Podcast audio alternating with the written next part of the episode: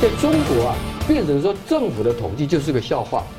影响所及，就等于说你整个政府啊，已经是变成哈，是一个被高度不信任的一个对象。先看看说你们国家自己是不是对中国膝盖相对就软，就缺钙。如果你是这个样子的话，你当然就不能哈这个意外于说中国的外交官就是这个态度。我们没有证据显示他会直接介入选举。但是对于选举的结果以及后面的影响发展，我认为美国应该是做了一些可控的一个准备了。中国一定会是台湾人民的选择呢，作为视为一个讯号，来进行他对台下一步的统战以及各种渗透。新闻大破解，回答新闻，大家好。这个时代的主轴呢是美国和中共的对抗。那日本引导了、塑造了自由开放的印太愿景。韩国的战略路线呢也转向结合为美韩日三角的合作。而日前呢，韩国重返了联合联合国的安理会，总统呢还亲自带头抨击中共大使在干涉内政。美韩日的联手呢会带动区域伙伴抵抗霸凌吗？那么印太安全中心的。点的这个中华民国台湾是否也需要自己的大战略呢？那在中共统治之下呢，对内所谓的直属围压各种荒谬事啊，又掩盖了疫情相关的数据；对外频频在说假话、说瞎话，自己挖了塔西佗陷阱是越来越像一个黑洞化一样。中共会被自己的认知作战跟谎言呢，越来给反噬吗？那北约呢？最大的规模空中最大规模的空中军演呢，又释放了亚太化的信号，会如何的影响台湾？那乌克兰反攻大势呢？中共现在似乎有打算要抛弃普丁，是要图谋来把俄国给附庸化吗？我们介绍破解新闻来宾，姓名两岸研究协会理事长黄清龙老师。主持人好，呃，国珍兄好。台湾智库咨询委员张国成老师。哎，主持人黄社长，各位观众朋友，大家好，欢迎两位啊。六月十号呢，乌克兰宣布大反攻已经开始，这三条战线呢都有斩获，而传出俄军方面呢炸毁了一座水坝来阻挡乌军的攻势。而这时候呢，中共驻法大使那个卢沙野啊，突然被召回要放入冷宫。他先前呢才发言得罪几乎整个欧洲跟乌克兰主权。那中共现在呢这样做是否在准备做些转向？那乌克兰一家媒体啊有未证实的消息说，俄罗斯有部分的精英派已经在。认识到说这个战争的这个失败啊是不可避免，形成了一个隐形党派，在和中共方面呢暗通款曲，准备让普京下台啊。那传言呢，俄罗斯总统啊，俄罗斯的总理米舒斯金以及瓦格纳拥军的头领普里戈金啊，都是这个党派的这个核心成员。所以，我想请教一下。黄理事长啊，您在看这个情况的时候，您觉得中共是在干嘛？这个局势？对，现在就是环绕着俄乌战争哈。那么在呃，普丁周边的内外的情势啊，现在在国际媒体高度的关注啊。那当然，核心是因为乌克兰在得到西方源源不绝的先进武器之后啊，现在这个大反攻啊，已经要展开了啊。那呃，先不说啊，乌克兰能够多快，所谓的能够在呃乌东地区啊，能够把俄罗斯赶走，光是这个战争啊，从去年二月啊，普丁发动了之后，到现在都已经一年多下来哈。这个坦白讲啊，在呃整个战争迟滞不前呢，俄罗斯又受到欧美全部全力的抵制啊，这个对他内部来讲，势必会形成非常大的压力啊。而这个过程当中啊，现在大家要关注的是中国的习近平啊，怎么看这个事情啊？因为我们知道，在去年这个呃北京冬奥呃召开的时候，这个举行的时候啊，普京啊还特别去捧场啊。那么两国呢，两个人呢还举行了高峰会啊。当时有所谓的啊中俄合作不上线，呃这个不封不封盖啊这样的一个说法。可是呢，后来因为普京立刻入侵了乌克兰，中国的角色也备受质疑啊。而在这个过程当中啊，中国啊动辄得救啊，他在联合国的啊这个呃呃表决的时候啊，不断的都是弃权哈，他也不能说赞成或反对。但是最近大家看到哈，有有一个新的提案呢，中国已经投了赞成票了哈，这是由整个欧盟代表的哈。好，那然后我们看到这个习近平哈，在疫情刚解封，今年啊，这个三月到俄罗斯去访问，他还跟普京啊谈到说啊，这个百年未有之变局，我们共同携手合作啊。当时看起来好像哥俩好，好像还非常的紧密啊。虽然美国一再的警告啊，你绝对不可以给提供俄罗斯这个军事上的援助等等等啊。好，可是呢，现在已经有人看出了一些苗头啊。这个是最近美国新闻网站啊，财经内幕啊，Business Insider 啊，那么他做了一个报道，他是根据华府智库的一个分析家哈的一个观察哈，他观察到什么呢？那么观察到说啊，这个习近平啊，现在啊似乎不再单独的压住在这个普京的身上，嗯啊，那么他好像也开始在关注普京身边有没有其他的可能的，万一他这个俄罗斯战败了之后，整个普京政权垮台了啊，那么。美中国要怎么样能够继续在俄罗斯的新局面当中啊，有一个立足点啊，呃，避免整个俄罗斯崩溃了以后形成一个亲美亲欧的势力啊的这样情况。那么答案他讲的，他这个专家分析认为说啊，俄罗斯总理啊这个米舒斯京啊，似乎是习近平的一个对象。他举了两个例子啊来来佐证哈。他第一个就是说啊。习近平在四月份去访问莫斯科，他除了跟普京啊有一个高峰会之外，期间他还非常罕见的跟这个俄罗斯的总理米舒斯京啊有一个一对一的会面。哦，大家知道啊，这个以中国跟俄罗斯的这种外交的一个惯例啊，是总统跟总书记啊，是那么总理对总理啊，那么一般来说啊，他不会跟他有单独的，而且这只是其中的一个。另外，在呃。这个这一次的中国中亚峰会结束了以后啊，这个米苏斯金啊又应中国的邀请，应李强国务院总理的邀请到中国来访问。那么一样的，他这一次来到北京呢，呃，居然也在由习近平在人民大会堂来单独接见他。在人民大会堂，对，等于说哦是非常特别的哈。那么呃，大家认为说这是一个呃。超越了中国跟俄罗斯之间的外交惯例的一条界限的哈，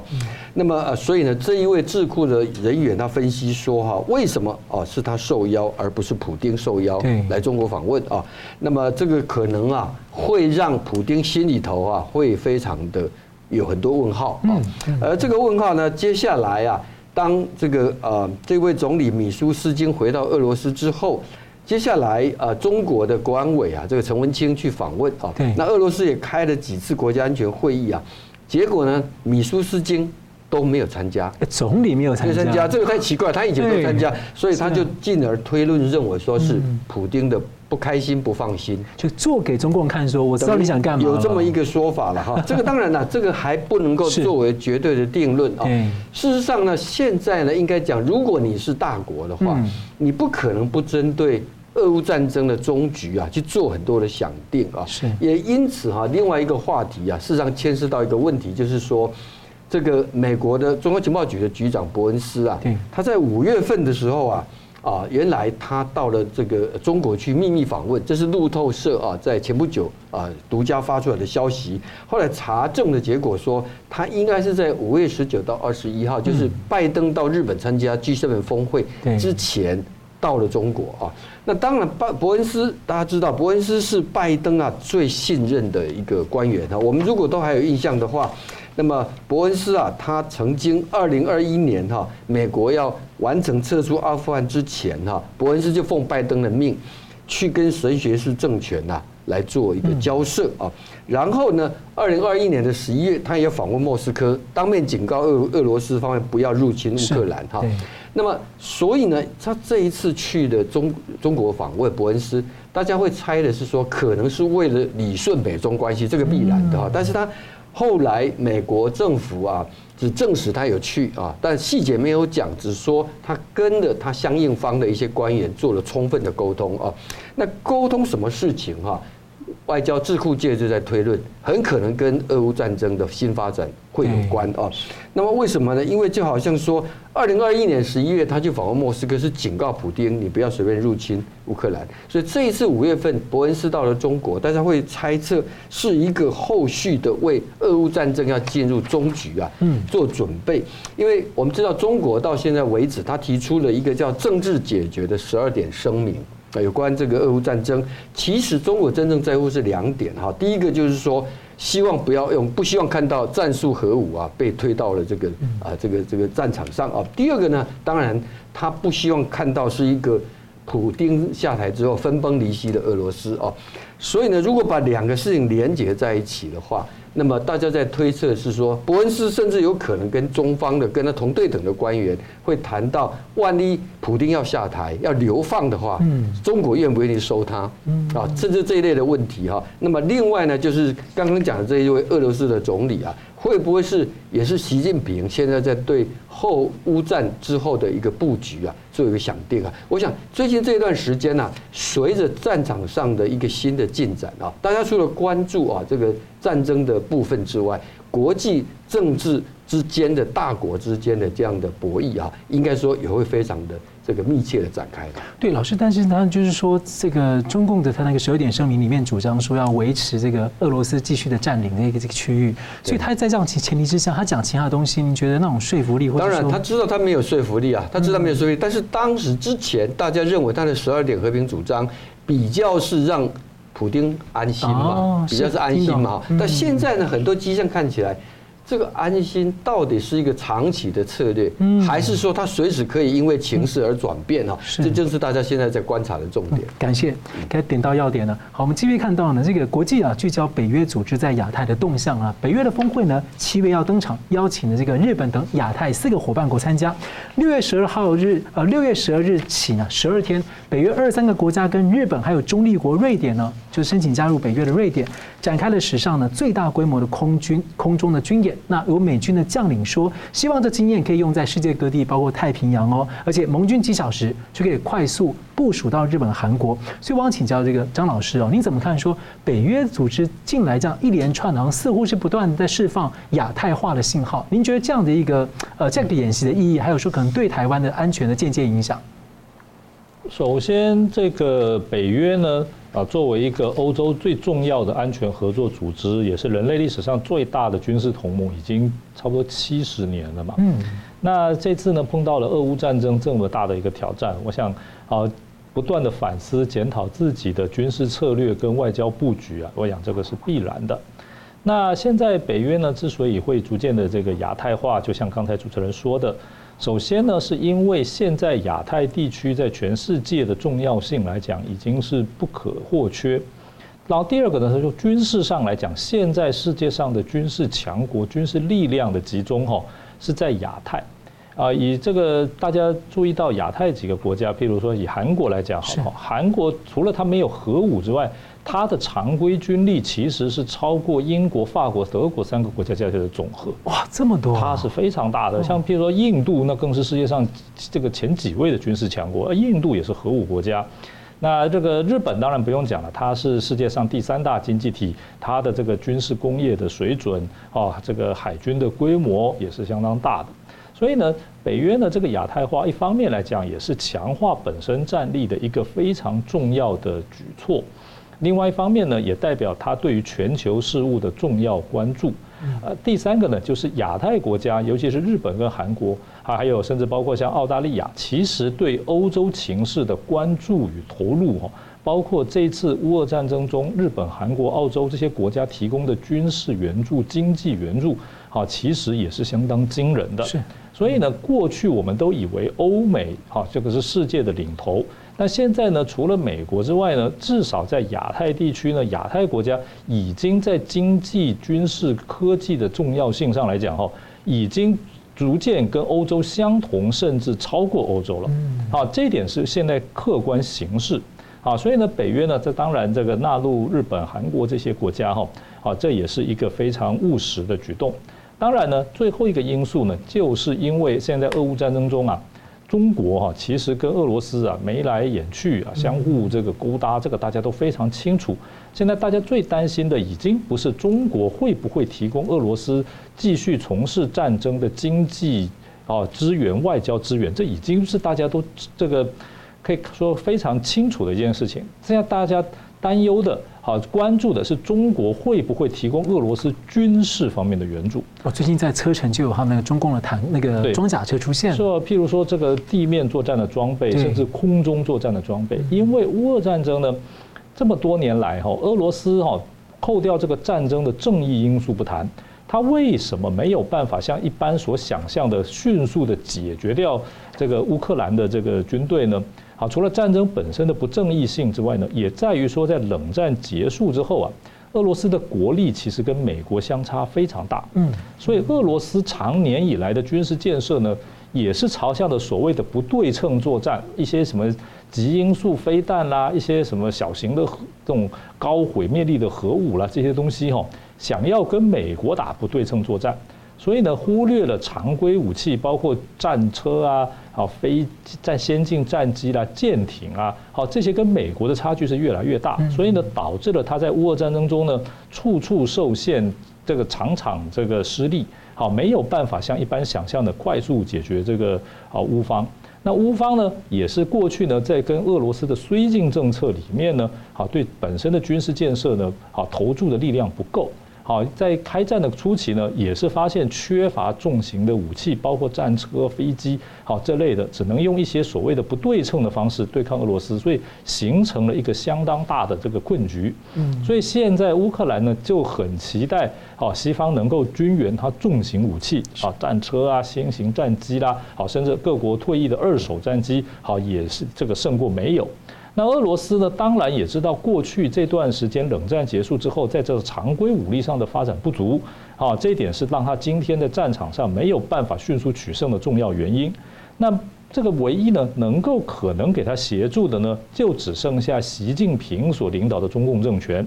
因为中共呢，在这么多年来哈，为了要跟美国争霸。啊，在这同时呢，解决台湾问题啊，在常规武力，包括战机啊、战车啦、舰艇啦、好炮兵啦这类的武器啊，可以说是大力的发展。好，在某些方面，甚至已经跟美国啊这个有相提并论的态势。所以在这个时候呢，俄罗斯想要解决它军事上的问题呢，当然唯一可能协助它的国家就只剩下中国了啊。因此，在这个时候呢，好，北约国家。就要意识到说，乌克兰呢，甚至整个欧洲将可能面临的俄罗斯以及俄罗斯手上的中国武器的威胁。嗯，这个在过去几十年来是无法想象的，但是目前看来哈，不得不未雨绸缪。因此，北约国家呢，联合了对中国高度关注，也甚至一定程度下以中国为假想敌的亚太国家，从事联合的军事演训呢。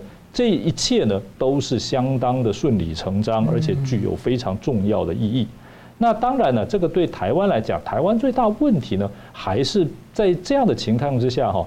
这个孤立于啊这个北约军演啊这个印太的这个呃这个日韩这些整个具体的军事合作之外。好，只能从事着某种非常有限度的情报啊，或者是好这种交换，还是一些好资讯的相互流通啊，这当然是非常不足的啊。不过呢，目前看来，眼前哦，好这个这个地方的外交形势，包括各国跟中国的关系哈，也还没有办法让台湾有办法积极的参与。但是总的来看呢，就是各国都意识到，现在中俄这个轴心哈，不管是在这个欧洲的乌俄战争的战场，还是未来有可能的亚太的这个台湾海峡战场，哈，很可能都是一丘之貉，沆瀣一气。因此呢，美国为首呢，好开始积极的来面对这个威胁，我想是非常重要，而且是非常必要，也未来也有非常大的发展性。嗯，感谢。而且我们知道，之前北约还把那个 Link 二十二的技术提供给台湾，很有意思。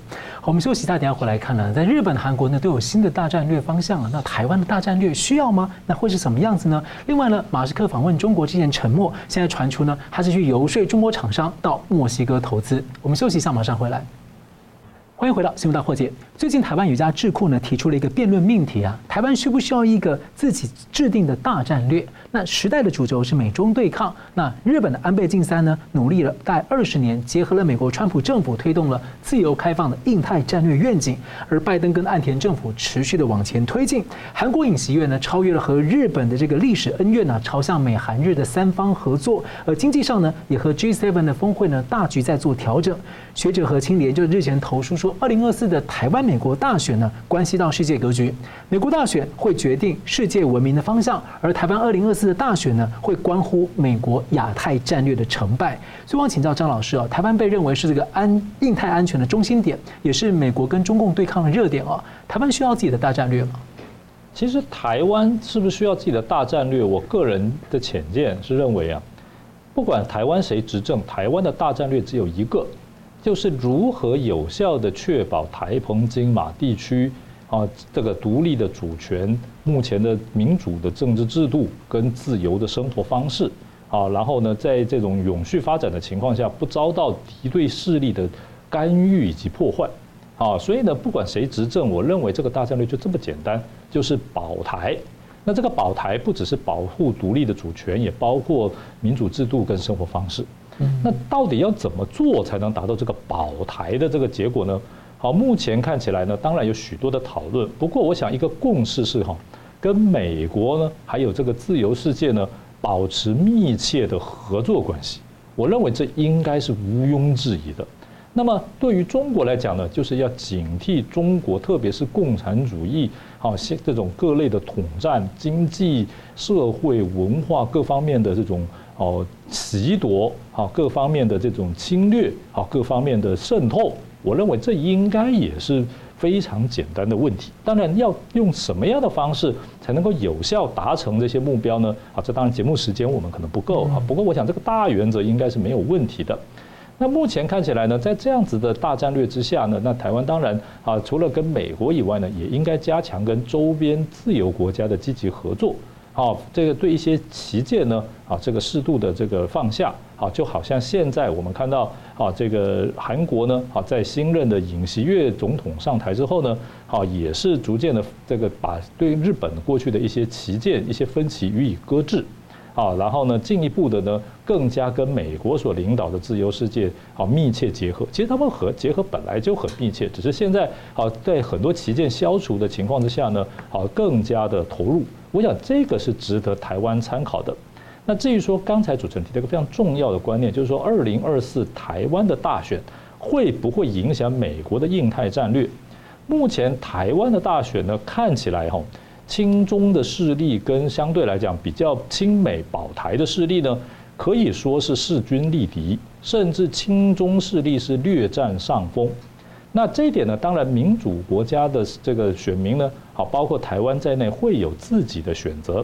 也不能说一定选出哪个候选人就一定会影响或者是葬送台湾的命运。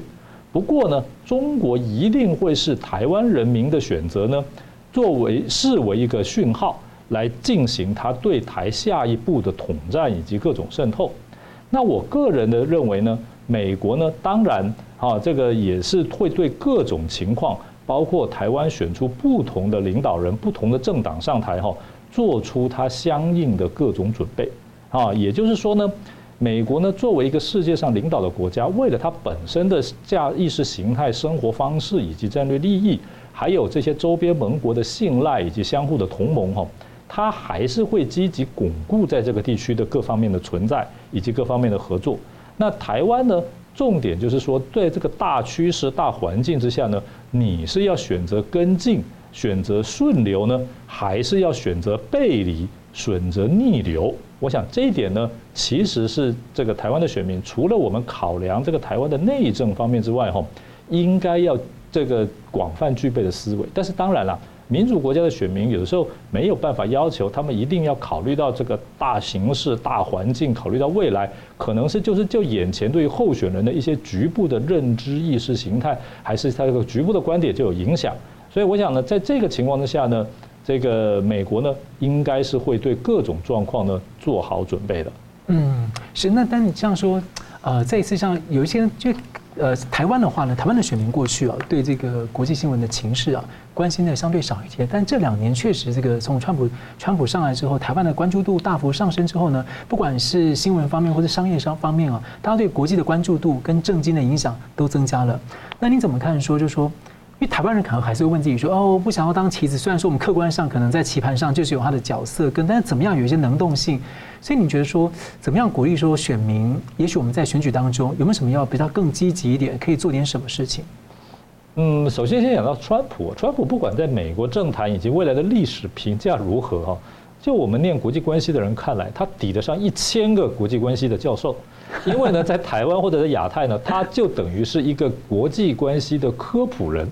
好，因为他的执政呢，他的几年来的这些所作所为，让更多的人呢，对于过去觉得远在身天边毫无关系的国际事务呢，好特别的关心，而且呢，也多了许多的新的啊这个认知啊。我想希望这个态势能够继续下去。嗯，那当然呢，选民当然最关心的还是切身的事情。不过哈，我在这边还是要提出一点，就是我们生活在台湾呢，其实台湾跟世界上其他的地方都不一样。其他地方呢，譬如美国啦，还是像日本啦，你选民可以单纯的只关心国内事务，嗯，哈，只关心国内政党的左右利益、左右立场。可是，在台湾呢，其实所有的内政事务呢，都跟两个议题密切相关。第一个就是统独，那就是涉及台湾是不是要作为一个正常国家的问题；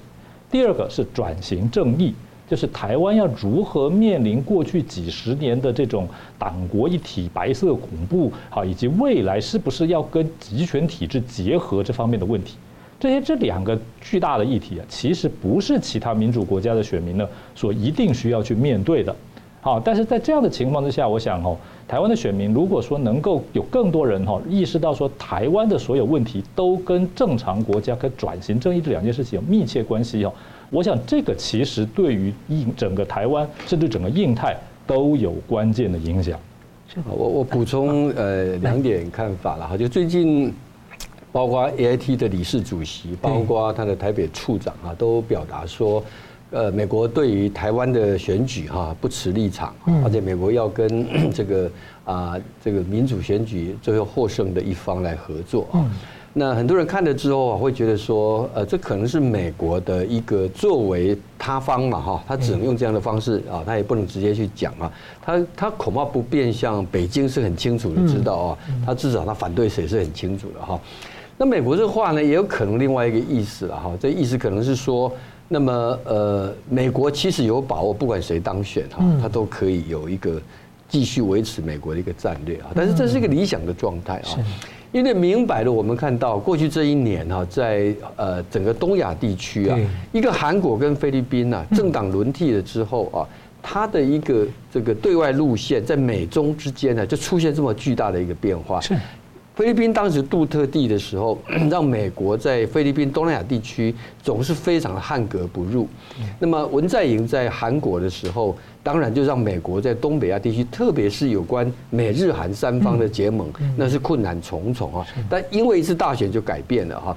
所以我觉得，虽然美国嘴巴讲说啊，他这个不持立场啊，我认为美国心里头应该是有所数了，或者说他可能也做了一些防范。我们没有证据显示他会直接介入选举。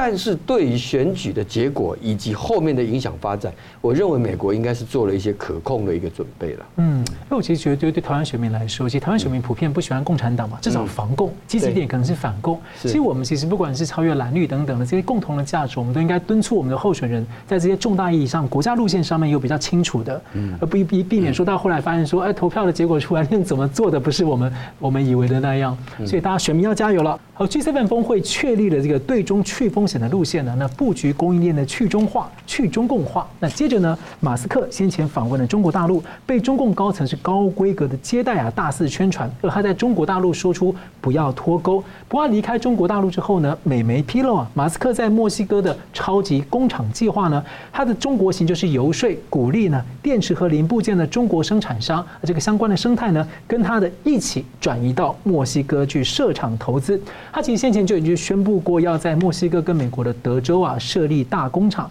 所以我想请教一下理事长，你怎么看？因为马斯克的动向其实在美国跟国际很受关注啊，你怎么看？呃，最近可能更受关注哈，因为最近他又成为首富了啊。最近特斯拉的股价 又涨得非常的厉害啊。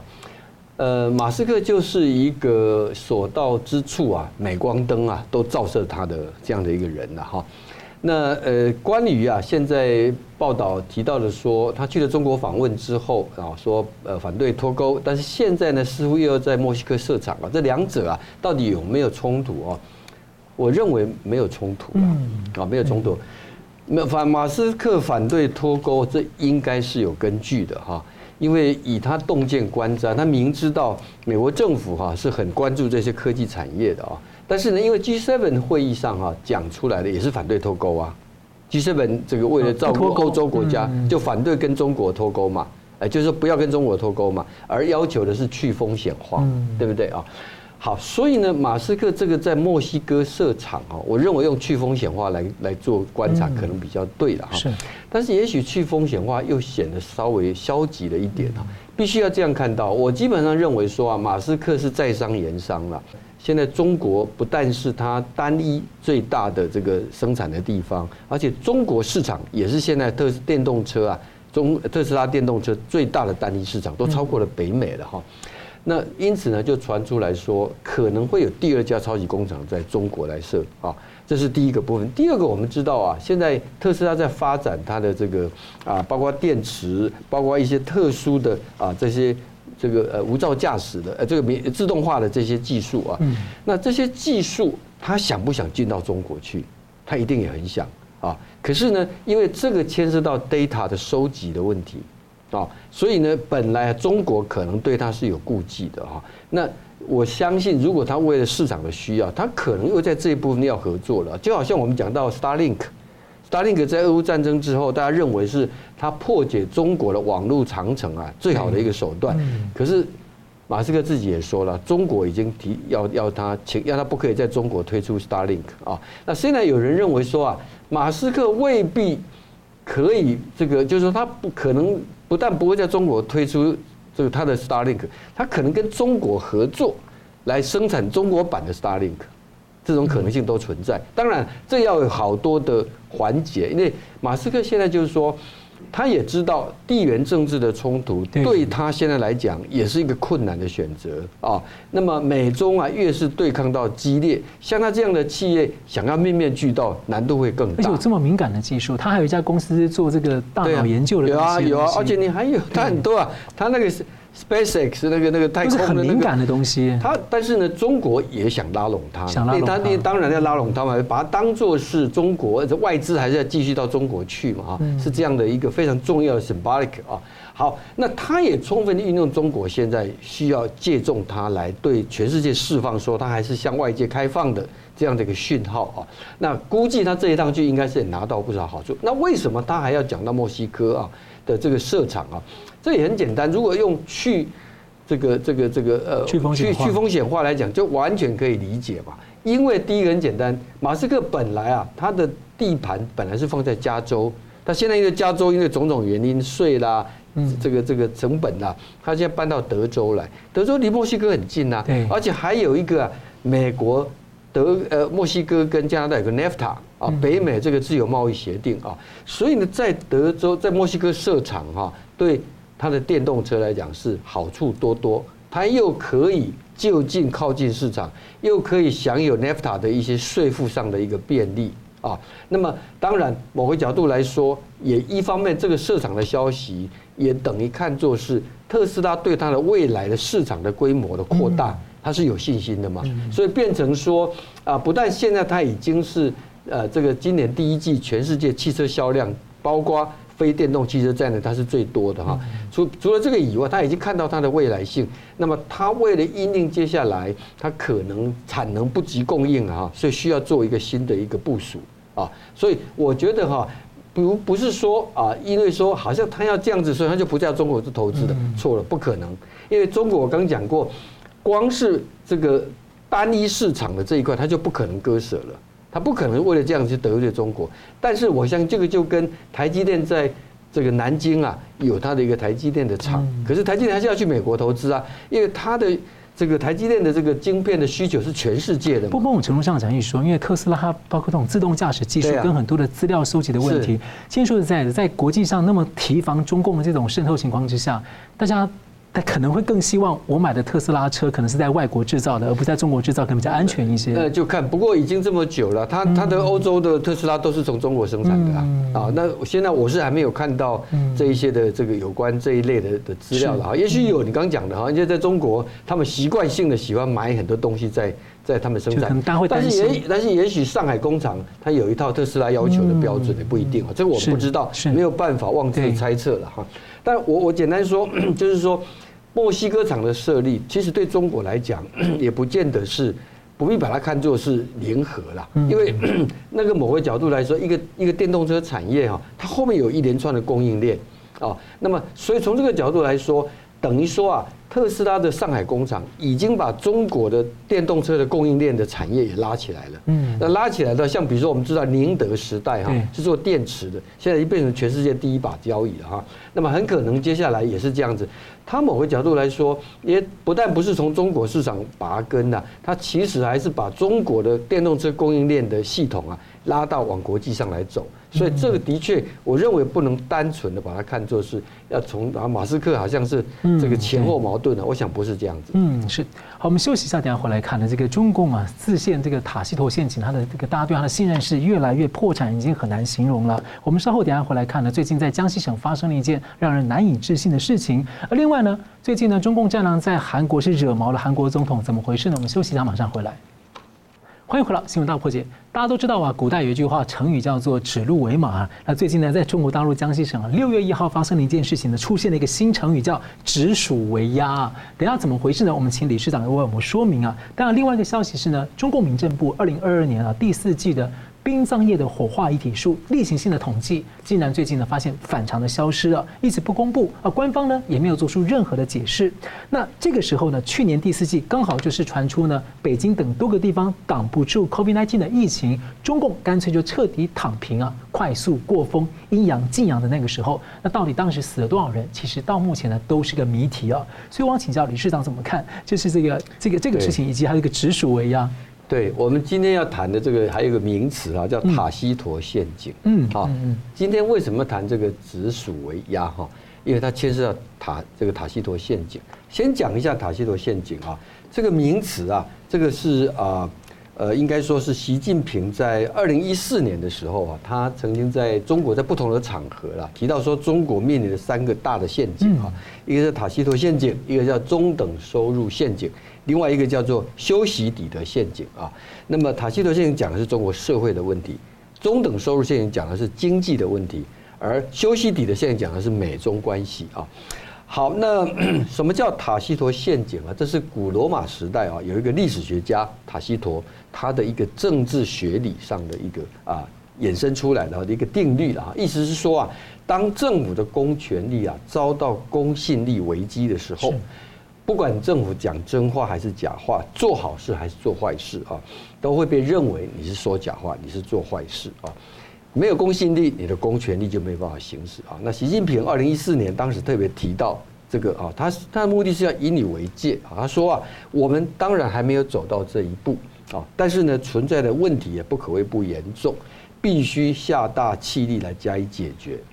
否则啊，真的到了那么一天，就会危及党的执政基础跟执政地位啊。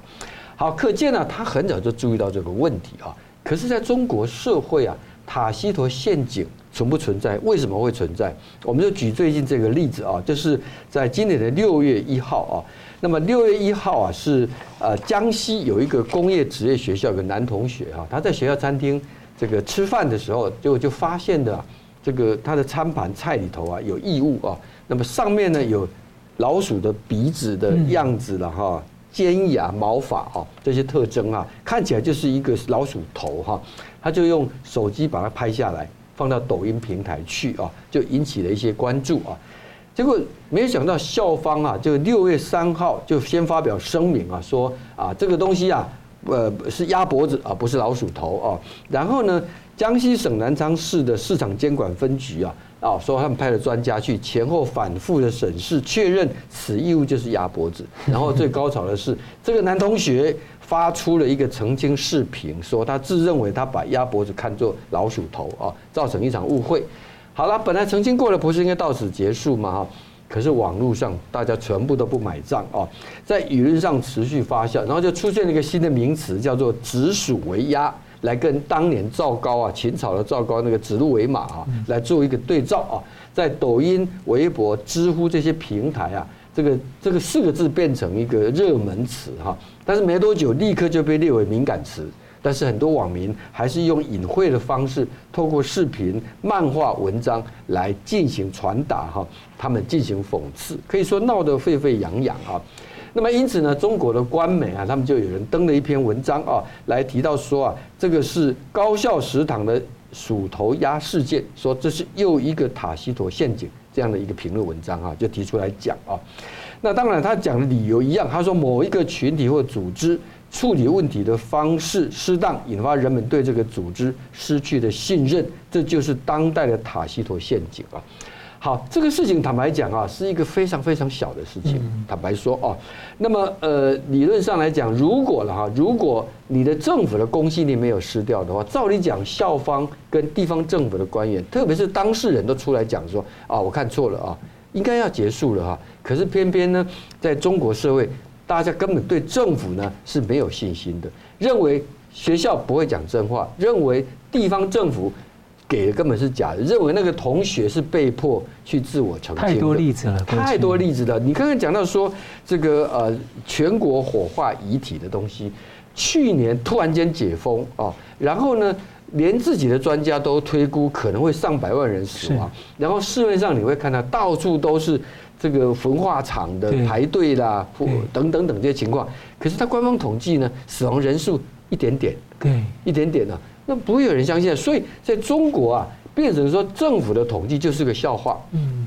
影响所及，就等于说你整个政府啊，已经是变成啊，是一个被高度不信任的一个对象。那这个时候呢，那么你呃讲的任何的这种冠冕堂皇的话，当然就大家就不会信任。那为什么会这样子呢？很简单，还是体制的问题嘛。你体制权力、政治权力不受限，你的决策完全不透明，司法不独立。媒体呢是被严重的这个钳制哦，所以可以说整个社会缺少对权力的制衡的一个力量，而且我们不要忘记啊，三年的疫情下来哈。这个严格风控，现在整个大陆社会老百姓啊，对政府是严重的信心动摇啊。那么，所以有很多怨气的哈。那么这么多的怨气呢，但是可能不方便直接批评政府嘛。那这个时候就抓了一些相对安全的议题啊来做文章。其实这一次的事情啊，我不认为它能够产生多大的影响，但是它反映出的是中国社会的民情民心嘛，对不对？为什么大家会在这个事情上面完全不信任他？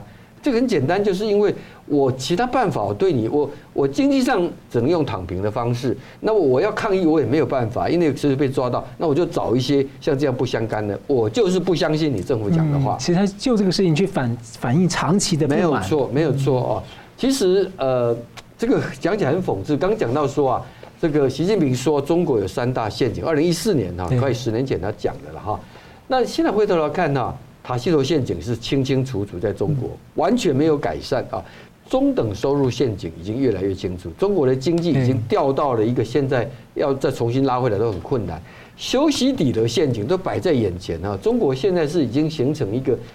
天下为中啊啊，被这样的可以说是这个呃这个呃跟全世界都已经闹翻了哈。那么要真讲起来的话，中国还有等于说这三大陷阱一个没有一个真正的跨越，嗯，哦，虽然习近平当年讲说中国可以跨越，但事实上都没有跨越。而真正中国最大的陷阱叫做个人崇拜的陷阱，就是习近平大权独尊，那么他的第三个任期要继续，他把中国原来可以形成一个相对稳定的一个接班的顺序啊，完全打破掉。变成对中国的权力将来是更加的不可测，而他现在呢，为了巩固，必须要更加的抓紧，所以呢，等于说对中国来讲，三个陷阱跨越不了，而最大的陷阱其实就是个人崇拜的陷阱。中共总加速了。而中共驻法大使卢沙野啊，四月公开质疑否定了中东欧国家的主权呢，惹怒了整个欧洲，还被法国的外交部呢召见训斥。不过直到最近呢，才被中共啊传出被中共召回打入冷宫。那消息还没有进到证实，但呢还看到韩国方面啊，韩国呢最近时隔十一年，六月份呢再度当选联合国安理会的非常任理事国啊，是外交上的一大胜利。不过呢，最近呢，中共战狼大使呢在韩国惹出又讲话惹出一堆事情啊，不但呢让韩国外交部强烈警告是干涉内政，总统是放话等待中方的措施，总统尹锡悦已经亲自点名在批评了，这个是怎么回事？我想请教一下这个张老师啊，韩国这次表态啊，好像让中共啊一波一波的，之前中共警告韩国好几次，韩国的反击好像是有点已经跟以前很不一样了。首先啊，卢沙野也好，邢海明也好，还是以后千千万万中国驻外的这些大使啊，其实都没有什么个人的意志，嗯，它反映的都是现在中国的外交政策，或者是可以说是习近平的个人意志。所以呢，不管他换了谁在哪个国家，老实说，这种态度哈，也不必去苛责他们个别的哪一个人，这是一个整个中国外交的态度。嗯，那卢沙野呢，其实相对来讲还算是表现可能还比较好的，因为法国总统马克宏在四月初的时候也访问中国，然后呢，跟中国也签订了许多的这个合约啊，可以说呢，这中间卢沙野还是有一定的功劳的。所以啊，为什么这些国家会有这种？这个中国让中国外交官在那边撒野也好，大放厥词也好，根本原则除了中国自己的这种外交态度，或者是习近平本身的外交态度之外，哈，还在于当事国家是不是长期以来你对中国就是采取一种绥靖的政策。如果你对中国就是采取一种绥靖的政策，觉得我的经济发展，我的啊各方面的这个。外交需要好，这个依赖中国，要靠中国的合约，好，需要跟中国这个眉来眼去，好，希望能够中国来这个帮助我解脱这个疫情之后的困境，那我们就可想而知，这些中国的在当地的外交官的气焰是绝对不会低的。嗯，好，我想这个其实是很清楚的，所以好，这个西方国家呢，如果说你这个中国为什么总是搞这些战狼外交，总是派这些不懂外交礼仪的人到我们国家来哈？其实我想应该反躬自省，先看看说你们国家自己是不是对中国膝盖相对就软就缺钙。如果你是这个样子的话，你当然就不能哈这个意外于说中国的外交官就是这个态度。像现在韩国就已经意识到哎不行了，因为你之前韩国的文在寅政府哈基本上对中国相对是比较配合的啊采对采取的是比较绥靖的政策。因此呢，现在虽然他换了政府之后，现在中国驻韩的这个大使邢海明啊，好，就还是认为这个韩国政府还是跟过去一样，啊，这个态度还是对中国相对来讲比较容忍，啊，比较这个绥靖，所以呢，他就在那里大放厥词，而且他这一次是跟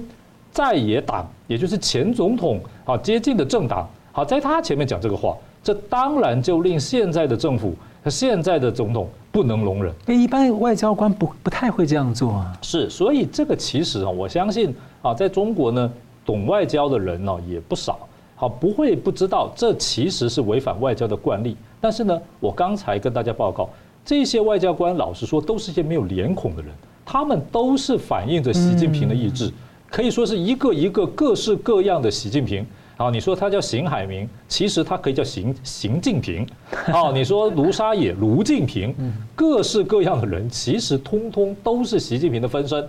他在国外大放厥词、战狼外交，被当时国家召见抗议。哈，他回去说不定喜滋滋的跟北京说：“我在这边，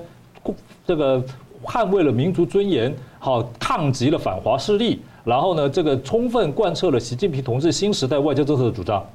我想这是一定的，因为这些国家说实在的哈，很多在各个方面呢，还是不能够因为中国的战狼外交无理言行哈，就跟中国切断关系，还是就跟中国呢啊这个采取非常强硬的作为。我觉得这些是中国过去呢也是有恃无恐啊，这个在地的舆论抗议，反正中国在国内十四亿人民敢怒而不敢言，这种抗议他已经啊这个经历。的过了，所以啊，外国舆论、外国社会啊，有些意见他们都觉得无所谓，反而反映了我们抗击反华势力，好，这个捍卫民族尊严，好，反而是对的，反而是好的。这就是中国近代在这种共产集权加上民族主义综合起来的特殊外交形态。嗯，啊，这个就跟当年的义和团其实多少有点类似，就是排外，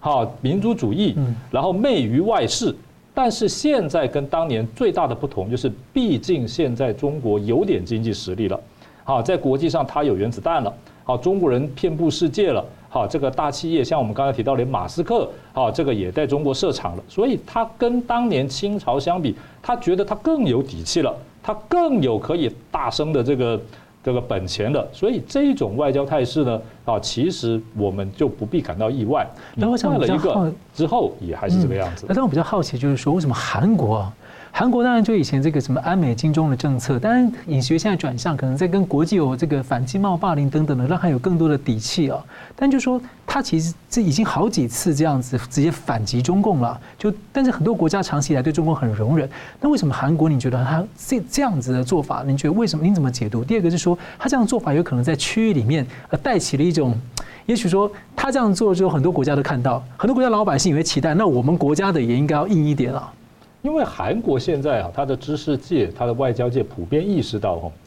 你现在采取一种绥靖中共的态度，嗯，不只是在跟这个美国的外交关系可能受到冲击，而且你可能在整个区域的地位啊，都会被其他的国家哈，在心里面觉得你这个国家没有什么领导的条件跟潜力，因为你必须要顺从中国。像现在来讲，我们看乌俄战争，法国的态度呢，就是首鼠两端。好，英国呢，在这个地方呢，对中强硬，对俄强硬。所以我们看到现在欧洲的态势呢，基本上英国啊，这个就重拾了过去帝国的光荣。啊，反而是在欧盟里面扮演重要地位的法国呢，现在被很多国家认为说，这个就是绥靖。啊，怕俄罗斯，现在也怕中国。韩国就是看到你现在继续对中国绥靖啊，不只是损害你自己国家的利益，损害你自己跟美国的关系，而且你可能会被周边的国家认为你没有作为世界主要角色的这个条件。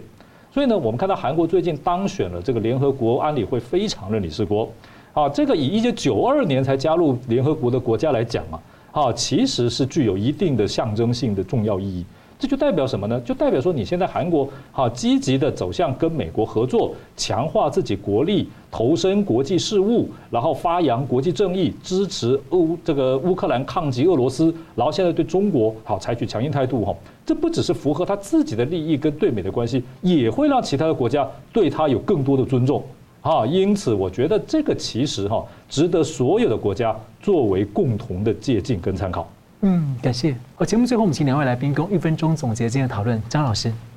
我想这个中共政权的本质就是一切枪杆子里出政权的，强调的就是专政工具嘛。所以不管塔西佗陷阱也好，啊，这个天下为中也好，这个北约演习也好，反正习近平相信的就是什么，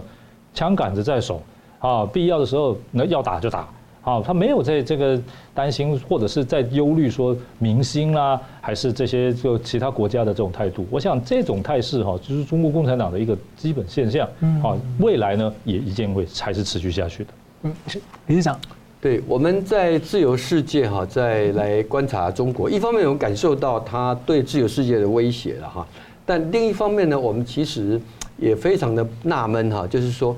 处在中国社会的里头的人哈，他们到底是怎么来看待的啊？因为我们知道啊，那么呃，就好像美国国歌讲的哈，你这个自由是属于勇者的哈。那如果说啊，中国社会大家已经沉浸在这样的控制的体制底下，那在这个这个苟且偷生，如果是这样子的话，那这个政权要永远存在是完全有可能的哈。所以呢。为什么说我们经常呢在节目上来谈有关中共的这些情况？其实目的是让大家正确的认识这个体制的邪恶性之所在。你只有大家哈这个不再啊甘于沉默的情况底下，这个情势才有改变的可能。嗯，是感谢我们非常感谢两位来宾的分析，也感谢观众朋友的参与。新闻大破解每周一、三、五再见。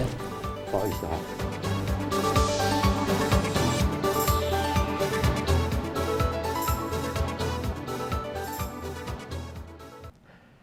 如果您喜欢我们的节目呢，请留言、按赞、订阅、分享，并开启小铃铛。那么，感谢各位呢长期对我们的支持。新闻大破解团队呢将持续为您制作更优质的节目。